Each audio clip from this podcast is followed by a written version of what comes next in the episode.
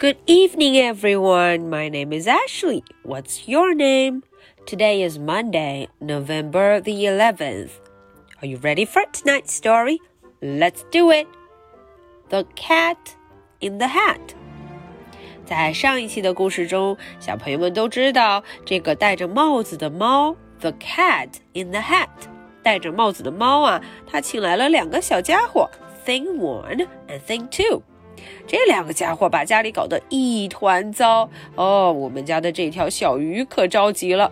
呃哦，妈妈回来一定会生气的。就在这个时候，哎呦，大家看到妈妈回来了，该怎么办呢？我们赶紧看看今天的故事：The Cat in the Hat。So do something fast, said the fish.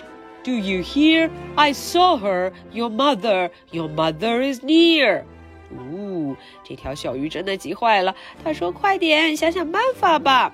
我看到你妈妈已经在附近要回来了。Your mother is near. So, as fast as you can, think of something to do.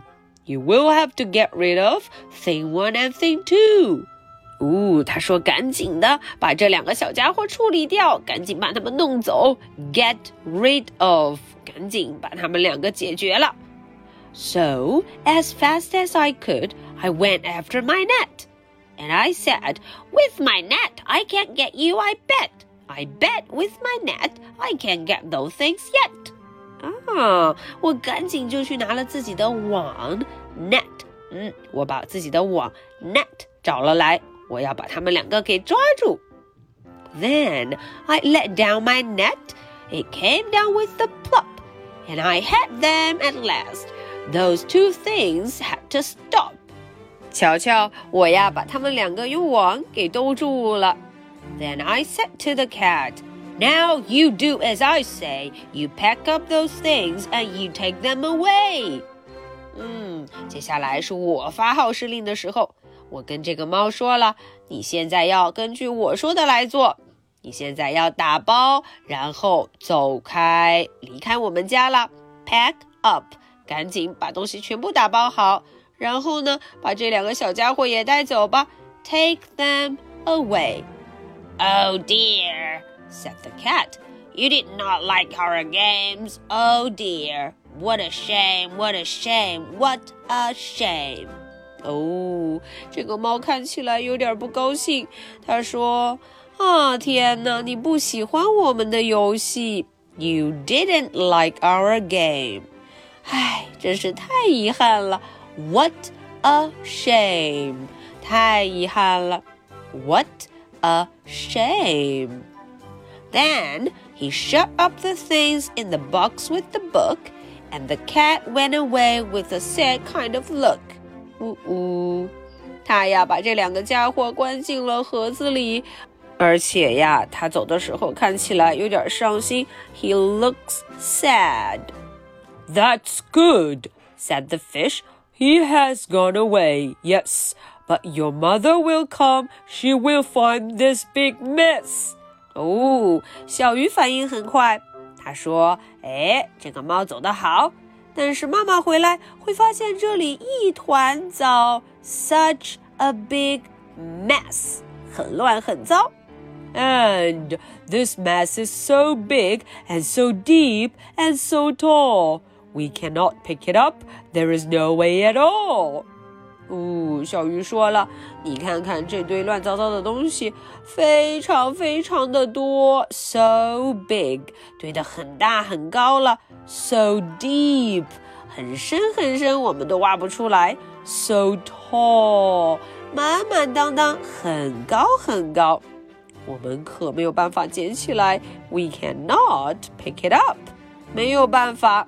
and then, who has back in the house? Why, the cat. 哦，这时候谁回来了？Knock knock knock knock，小猫回来了。The cat has no fear of this mess, said the cat in the hat. I always pick up all my playthings, and so I will show you another good trick that I know. 哎呦，他说了。 不用担心哦，我每一次啊都会整理好我的东西。 现在我们要给你看看另一个特别棒的把戏，another good trick，更好的一个把戏，还有一个非常棒的把戏呢，a good trick。Then we saw him pick up all the things that were down. He picked up the cake and the rake and the gown and the milk and the strings and the book and the dish and the fan and the cup and the ship and the fish. And he put them away. Then he said, That's that.